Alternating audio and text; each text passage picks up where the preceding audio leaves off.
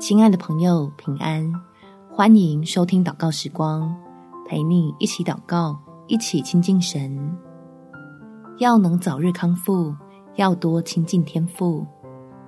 在彼得前书第二章第二十四节，他被挂在木头上，亲身担当了我们的罪，使我们既然在罪上死，就得以在义上活。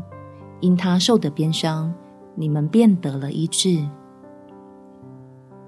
总是自己一个人默默承受疾病带来的痛苦吗？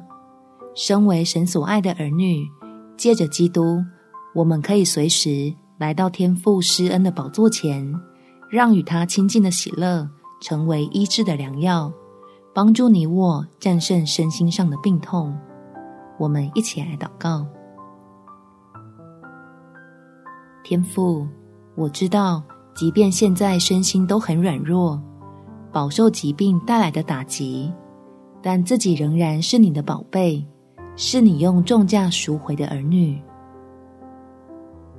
求你的灵在我里面，提供我能相信自己已经得救的力量，因为每当我思想你的慈爱，就胜过那看似无法可胜的痛苦。在你的话语中得到了舒缓和安慰，